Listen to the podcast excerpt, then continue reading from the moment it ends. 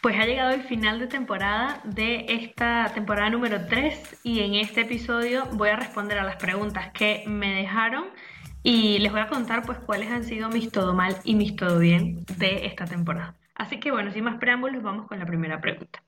¿Qué hábito estoy intentando retomar? Bueno, el hábito que estoy intentando retomar es el ejercicio. ¿Por qué? Porque, a ver, antes del verano había empezado a usar la app de Healthy Pills de la cual les hablé en un episodio, eh, que si no has escuchado, pues te lo dejo por aquí enlazado y en los comentarios para que lo, puedas ver. Es una aplicación que te permite tú escoger primero como eh, el nivel de dificultad, por así decirlo, o el tipo de entrenamiento que quieres hacer, y en función de eso, pues te dan una larga lista de videos con ejercicios ya pregrabados que te permite pues hacerlo en tu ritmo y en tu tiempo. Em, bueno, yo contaba en este episodio mi experiencia y, por qué me estaba gustando muchísimo. No me voy a enrollar aquí a contarlo para que si te interesa pues vayas y lo, y lo escuches y sepas por qué empecé a probarlo. Pero bueno, este era mi, mi plan de entrenamiento, si se quiere, durante, pues no sé, igual cuatro o cinco meses lo, lo, lo usé de continuo. Llegó el verano, por supuesto, había piscina y yo lo que quería era meterme en la piscina, claro, o sea, con el calor que hacía, yo lo menos que quería era ponerme a hacer ejercicio al aire libre, la verdad. Entonces, cambié mi entrenamiento que venía habitualmente haciendo con Healthy Pills a, pues, nadar en la piscina. Obviamente no nadaba todos los días, pero procuraba hacerlo, pues, con, cierta frecuencia en, en la semana. ¿Qué sucedió? Que, bueno, terminó el verano Empezó el otoño, por supuesto la piscina cerró y ya no tenía opción de piscina. Y yo dije, pues nada, voy a retomar lo que ya venía haciendo antes, que era eh, la app de Healthy Pills, o pues seguir con mi, o sea, y o, y slash o, seguir con mis entrenamientos habituales de HIITs, o sea, de intervalos de alta intensidad, eh, de yoga y estiramientos los fines de semana y también algo que quería retomar, que lo había ido dejando, era entrenamiento con pesas en el gimnasio. Total, que, mm, que no, que este era mi plan, pero no, no salió así como yo pensaba. Entonces, ¿qué fue lo que salió mal? O que en este caso, ¿qué fue lo más difícil para mí de retomar esto? Que aquí voy con la segunda pregunta que, que me hicieron. Bueno, básicamente empezar de cero. ¿Y por qué empezar de cero? Bueno, yo en un principio no me lo planteaba como empezar de cero. Para mí era volver a, tomar la rutina que ya tenía antes del verano y pues seguir aplicándola en otoño y el resto del año. Pero claro, el tema es que esa rutina que tenía antes del verano ya no me encajaba. Ya no me encajaba en horario, ya no me encajaba ni siquiera en niveles de energía, no me encajaba en tiempo, o sea, como que estaba un poco ahí como en un limbo de decir, a ver, eh, ¿cómo retomo esto? Claro, yo quería retomar la que tenía antes. ¿Por qué? Pues mm, porque básicamente era un ahorro de energía. Y me explico con esto. La rutina ya estaba hecha. Ya mi cabeza se había acostumbrado a, tener ese hábito. Entonces, para mí era mucho más fácil retomar algo que ya había empezado a hacer y que ya tenía muy bien encajado, a ponerme a hacer algo de nuevo. Esto, esta conclusión, a esta conclusión he llegado después de analizarlo un poco. Em, y al final es eso, o sea, nuestro cerebro obviamente tiende a eh, ahorrar energía y cuando, o sea, lo bueno de tener hábitos, de cuando ya tienes el hábito hecho es que ahorras energía, porque no tienes que pensar en qué tienes que hacer, sino que lo haces, ya lo tienes como establecido en un, en un horario. Para mí esa es la mejor ventaja de, de, hacer hábitos, ¿no? De, de, poner el empeño en crear un hábito. Em, total, que, que no me encajaba. Y la verdad, la razón por la que no me encajaba es la siguiente, y esto es algo que a mí me ha costado entenderlo porque, claro, eh, llevo apenas tres años habituándome a lo que es tener estaciones viviendo en España y esto todavía no lo tengo del todo como eh, asimilado, o bueno, asimilado sí, pero no, no se me da tan natural, tengo que pensármelo un poco. Y es el tema de que cuando hay cambios de temporada, sobre todo el paso del verano al otoño y lo que sigue, que es el invierno, realmente el cuerpo sufre un reajuste, por así decirlo, de lo que son los ritmos circadianos. Y esto obviamente tiene relación con que ya oscurece más tarde, em, amanece mm, más pronto, o sea, sí, podemos decirlo así, porque luego cuando hay el cambio de hora de verano a otoño, pues ganas una hora, entonces cuando te despiertas, pues está un poco más de día, en fin, que, que hay mucho cambio a nivel ambiental que afecta también, evidentemente, nuestra forma de funcionar. Y esa es la razón por la que tampoco me estaba encajando esa rutina que ya venía haciendo antes. Cuando me di cuenta de esto, dije, bueno, ok, tengo que em, volver, a reestructurar un poco mi, mi, semana, mi horario, para ver en qué momento encajo el ejercicio y qué tipo de ejercicio voy a empezar a hacer. Entonces, bueno, esto fue lo que más me costó. O sea, es realmente empezar de cero, que es algo que siempre decimos, no, hay que aprender a empezar de cero, hay que no sé qué, no sé qué, y es como, ya, ya, sí, sí, yo esto también lo sé. Pero para que vean que también a mí llega un punto que me, que me cuesta, aunque tenga la teoría clara, llevarla a la práctica no siempre es eh, como, bueno, como tan fácil o, no siempre me sale como mm, tan naturalmente como en otras ocasiones. Entonces, bueno, al final, ¿cuál fue el todo mal de esto? Que justamente por ese, saber que tenía que empezar de cero, saber que tenía que em, poner energía en ello, terminó, terminé haciendo lo típico, ¿no? La em, inacción. O sea, básicamente, pues mm, pasaba semanas enteras sin hacer ejercicio. Evidentemente me movía, yo camino muchísimo, eh, qué sé yo, si puedo subir escaleras las subo, no soy de usar ascensor todo el tiempo, o sea, estas cosas ya las tengo como incorporadas. Pero claro, inacción, o sea, semanas sin ejercicio, todo mal. Ahora, lo que hice para pasar de esta inacción a la acción fue, bueno, realmente sentarme y pensar, a ver, qué es lo que estaba haciendo antes y, qué es lo que tengo que cambiar. Entonces, por un lado, antes estaba pues eh, haciendo ejercicio al final de la tarde eh, no sé, 7, 8 de la tarde, que ya más o menos empezaba a oscurecer cuando estaba entrando el otoño, pero que todavía había una temperatura como para poder hacer ejercicio al aire libre, que es lo que a mí me gusta. Entonces, bueno, genial. Pero claro, ahora ya no. Eh, la opción de entrenar a las 8 de la tarde fuera no, no es una opción, por lo menos para mí no, porque no estoy todavía habituada a entrenar en mucho frío. Entonces yo esto trato de evitarlo porque más que disfrutármelo, me lo sufro. Entonces, claro, lo mejor que me venía era pues cambiar el ejercicio para la mañana. Y aquí era donde me estaba costando, porque claro, tengo ya la mañana estructurada en hacer otras tareas y es como lo típico. No tengo tiempo en la mañana para hacer esto, no tengo tiempo. Entonces, bueno, tuve que empezar de a poco, básicamente.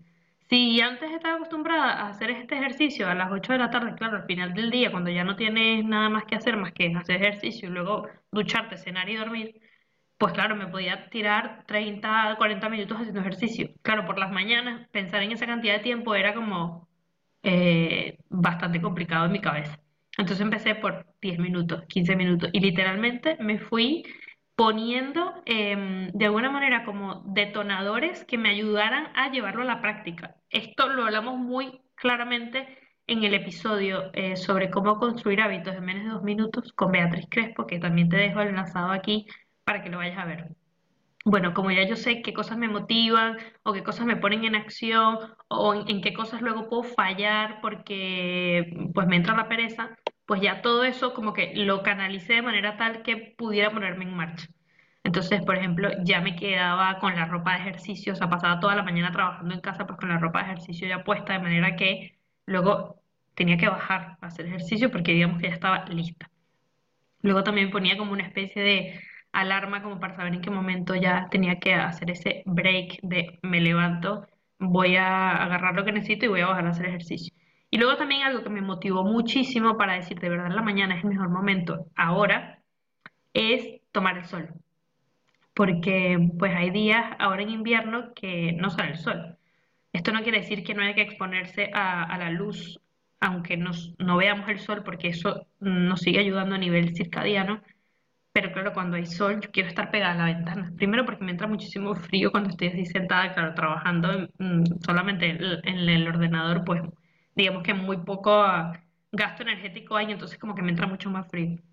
Entonces, poder salir a, a, hacer ejercicio al aire libre en el sol, pues no solamente me ayuda a hacer fotosíntesis, a mm, regular la temperatura, sino que además es como, bueno, mm, me da como un chute de energía buenísimo para, para el resto del día al final. Y claro, llega ya la noche y estoy tranquila sabiendo que ya pues hice eh, mi dosis de ejercicio del día. Así que bueno, en eso he estado, ahí les he contado pues cuál es eso que me ha costado retomar, qué ha sido lo más difícil que ha sido empezar de cero y cómo digamos que me he puesto en, en marcha con esto.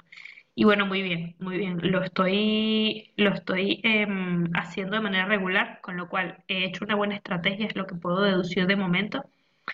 Y bueno, la verdad que he tenido que parar esta semana porque eh, voy con una tos que me lleva ya varios días como en remisión. Y claro, no estoy haciendo ejercicio con esta, con esta condición porque ya te puedes imaginar si me pongo en ese plan con, con tos.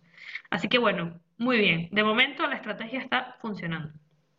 Bueno, ¿qué he aprendido de todo esto? Era una de las preguntas que también me hacían, ¿no? O sea, ¿qué me estaba costando y, y qué he aprendido de este costarme? Yo creo que si lo tuviera que resumir en una palabra, es humildad.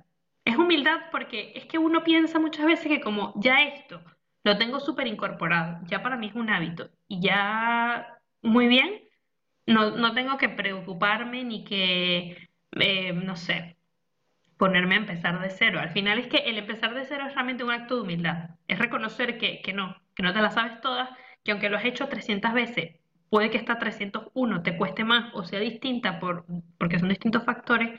Em, y, simplemente pues aprender que esos hábitos adquiridos pues eh, son siempre como un, un, historial de experiencia que viene estupendamente, pero que no puedes asumir que por, por el hecho de ser un hábito adquirido, eh, sencillamente pues ya tienes ese, ese terreno ganado. O sea, llegaste a la meta, hiciste check y se acabó. No, no. Entonces sí, sin duda lo que aprendí con esto y sigo aprendiendo es, es humildad, sin duda. Bueno, luego me preguntaban, ¿un hábito que te está costando mantener? Pues la desconexión digital por la noche, llevo unos meses que mm, lo llevo fatal. Yo ya me había puesto una, bueno, una técnica para ayudarme que era que a las 11 de la noche el teléfono se desactiva eh, con respecto a las conexiones, o sea, se muere básicamente, o sea, nada de wifi, nada de de redes, nada de nada, o sea, se desactiva, el teléfono muere. Yo lo programé así a propósito para que de verdad a las 11 de la noche yo entienda que no son horas ya de ponerme a ver nada em, y simplemente pues ya me preparé para dormir. Piensa que me cuesta a las 11 o a las 11 y media, pero que me preparé ya para dormir. Yo soy consciente que a las 11 es tarde, o sea, uno no debería acostarse esa hora. O sea, no, en principio no, ya a esa hora debería estar más que dormida, pero bueno, a mí eso también me cuesta. Total, que esto pues me funcionó por varios meses y ya no me está funcionando tanto porque pues cuando son las 11 o lo que sea y se me ocurre que hay algo que quería ver y no he visto, voy, desactivo la función del teléfono y me meto, claro, a ver cosas. Y ahí me puedo quedar un buen rato. Entonces, mm, aunque yo duermo muy bien, la verdad es que sí que noto cuando se me va la mano con esto eh, y me quedo mucho tiempo con la, la pantalla del móvil eh, hasta tarde, me cuesta más quedarme dormida. O sea, es que, es que sí te altera, te altera el sueño de cualquier manera. Aunque seas una persona como yo que duerme como un bebé, te altera de alguna manera el sueño. Así sea que te deja pensando en cosas en la mente a esa hora que dan bastante igual porque no las vas a poder resolver, eso también te altera de alguna manera el descanso. A lo mejor sí que te duermes rápido, pero tu cerebro no descansa del todo, porque estás como con esa preocupación latente. Entonces, bueno, ese es el hábito que me está costando mantener eh, el de desconectarme realmente por la noche. Em, aún no realmente aún no he decidido qué nueva estrategia voy a usar o qué matiz le voy a hacer a la que venía llevando para poder mm, reencauzar esta, este tema y, y, realmente pues eso, mm, desconectarme a la hora que me tengo que desconectar en paz, en serenidad sabiendo que lo que no se hizo hoy se hará mañana y ya está. Bueno, la otra pregunta. Lo que más me cuesta o más me costó eh, en este aprendizaje de, comer sano y cómo lo conseguí. Bueno, yo este tema lo he hablado ya en otros episodios, eh, entonces tampoco voy a profundizar mucho, más bien les voy a dejar el episodio donde esto lo hablé con mucho detalle. Pero bueno, básicamente es el desapego al pan. O sea, yo esto lo he contado varias veces. Yo, yo, o sea, me encanta el pan. No lo voy a decir en pasado porque me sigue gustando, me gusta muchísimo el pan, está buenísimo. Pero soy muy consciente de que, de que me crea adicción. Entonces yo trato de no tener demasiado pan cerca o todo el tiempo. O sea, de repente paso semanas que no compro pan. A propósito, para, para un poco desligarme esta idea de que como tengo pan, pues voy, a comer pan. Que queda igual si sea sin gluten, que bueno, es sin gluten obviamente porque yo no como gluten, pero da igual que sea el pan más sano del mundo. Es que al final sé que es un alimento que me apetece mucho y me crea como cierta dependencia. Entonces yo, sabiendo eso y sabiendo todo lo que me, me llevó realmente a hacer ese proceso de desapego, creo que eso me hace muy consciente de que tengo esa debilidad y de que no me fío de mi fuerza de voluntad al 100% y simplemente pues lo, típico, o sea, quieres evitar una cosa, no te la pongas cerca, ya está. Entonces eso es lo que hago yo en ese sentido. Eh, esto también, volvemos al punto de arriba que les mencioné, me enseña pues a empezar de cero, a tener humildad y saber que aunque yo esto lo tenga como tema superado, no siempre está del todo superado, o sea, siempre puedes volver a caer en ese bache. Entonces yo prefiero evitar. La otra pregunta, ¿cómo vas a hacer para mantener los buenos hábitos en Navidad? Bueno, a ver, a mí me encanta la Navidad, me encanta, es mi época favorita del año, no solamente porque coincide con el mismo mes de mi, cumpleaños, sino porque además me encanta la Navidad. Entonces, a mí lo que me pasa en Navidad no es que eche por la borda toda mi alimentación saludable porque digo, bueno, son unos días y ya está. No, la verdad es que como ya es algo que forma parte de mi estilo de vida, no, para mí no hay una desconexión mental. Lo que sí que me sucede es que, como me parece una época tan genial y me emociona tanto, ese dejarme llevar por la emoción tiende a que algunas veces me excedo en la comida. Esto es no solamente con antojos, como por ejemplo, bueno, el turrón, por ejemplo, que me encanta, o algún dulce navideño que me gusta mucho, sino también, pues, igual comiendo la comida que siempre como, tiendo a excederme, o a lo mejor mm, con el vino, por ejemplo, o sea, en fin, este tipo de cosas, ¿no? Que como que no mides bien Em, las porciones a veces o ese nivel de saciedad porque estás como con mucha emocionalidad. Esto lo hablamos en el episodio con Rocío Rodríguez y también con Fanny sobre cómo las digestiones emocionales, o sea, o las emociones afectan las digestiones, afectan lo que comemos y viceversa. Entonces, les invito a que escuchen ese episodio porque está muy esclarecedor, pero al final voy a usar las herramientas que hablamos ahí para eh, la Navidad, básicamente, o sea, para tratar de comer con conciencia, em, escuchar a mi cuerpo antes de meterme otro pedazo de lo que sea eh, y tratar de, bueno, llevarlo como con, con eso, con plena conciencia, no dejarme llevar como demasiado por la emotividad. Eso sería como mi clave para las Navidades de este año. Y ahora voy con las últimas dos preguntas que quise incluir porque pensaba, pues mira, este podcast es sobre nuestros todo bien, o mejor dicho, nuestros todo mal y cómo convertirlos a todo bien. Entonces, bueno, creo que lo lógico es que yo también hable de cuál ha sido mi todo mal en esta temporada y cuál ha sido mi todo bien. Así que esto es lo que te voy a contar ahora. Este episodio es patrocinado por Freeland Coworking, el lugar donde no solo grabo este podcast, sino que también vengo a trabajar con bienestar mi mal de esta temporada ha sido darme cuenta del apego que tenía al uso de las harinas de almendra y de coco en mi alimentación, porque las estaba usando casi que a diario. O sea, tenía como realmente un, un apego, o sea, cuando se me estaba acabando era como, tengo que ir a comprar harina, o sea, vale, estas harinas son sanas, y lo hago entre comillas porque ya les voy a decir por qué, pero la verdad es que no, no tienen por qué formar parte de mi alimentación a diario, pero, pero sí que lo estaban haciendo. Y de esto no me di cuenta hasta que vi un video de Néstor Sánchez, con quien voy a tener un episodio súper bueno en la temporada que viene, ya se los adelanto. Pero bueno, lo, lo, lo pude ver gracias a, a, un video que hizo él donde hablaba de esta idea de los postres healthy, de que un postre sano es sano porque está hecho con harina de frutos secos. Y le decía, bueno, a ver, que son más sanos que un postre normal, bueno, por supuesto. Pero haz de cuenta que la cantidad de harina de, de mm, este fruto seco, el que sea, que tienes que usar para hacer un postre healthy, es alta. Entonces, también puede generar un efecto inflamatorio en el cuerpo si, si lo consumes a diario, si lo consumes con mucha frecuencia. Porque para nadie es un secreto que los frutos secos generan un poquito de inflamación si te pasas de la cantidad. Y yo eso lo he vivido. No era que me estaba sentando mal comer esto todos los días, pero realmente, claro, con esto me di cuenta que, que sí. O sea, que estoy como muy apegado a este tipo de, de, alimentos y no, no tengo por qué. Porque, o sea, el cuerpo no necesita esto para alimentarse bien. O sea, un poco como desvincularte de esta idea de que tienes que todo el tiempo hacerte algo con, este, con estas harinas, ¿no? Entonces, bueno, eso, o sea, ha sido un todo mal porque me he dado cuenta de que sí que estaba muy apegada a esto, pero ha sido un todo bien darme cuenta, por supuesto. Yo creo que aquí la clave, si lo tuviera que resumir, es que de vez en cuando viene bien que, que uno se cuestione ciertas cosas que está comiendo para ver si hay como una especie de apego en eso que estás comiendo. O sea, si realmente es como que lo necesito porque es que si no, eh, siento que no como sabroso, que no como rico. Por ejemplo el apego al pan. Entonces, bueno, este ha sido mi aprendizaje con esto. Y, y, bueno, ya les digo que el episodio que, voy a, que grabé con Néstor y que va a estar disponible la temporada que viene, hablamos de este tema y está súper, súper bueno.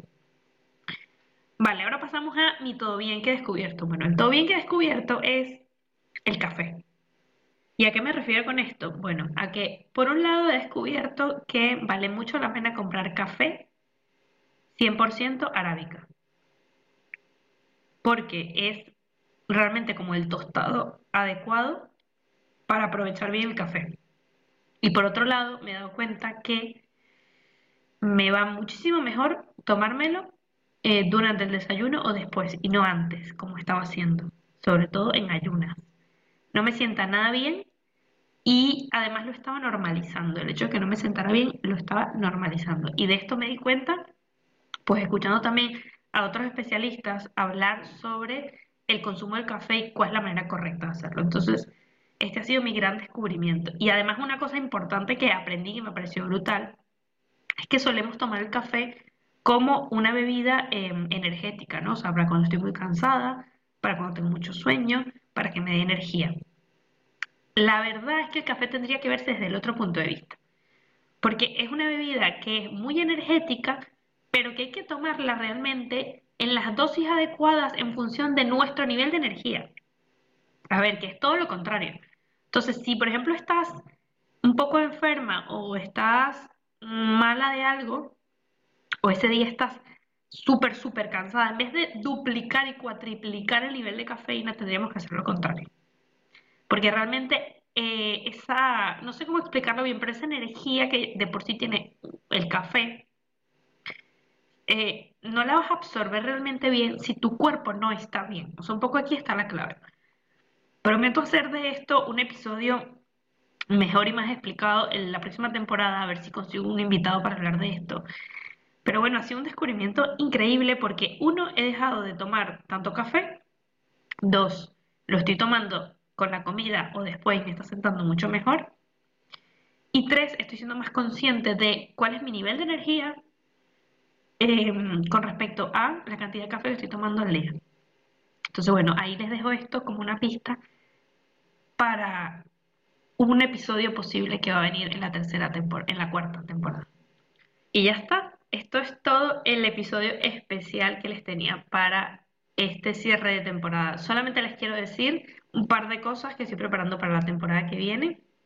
Por un lado, quiero volver un poco a las raíces del podcast y em, hablar de algunos temas que tienen que ver con bienestar emocional o mental. Y tengo ya varios episodios grabados para esta próxima temporada.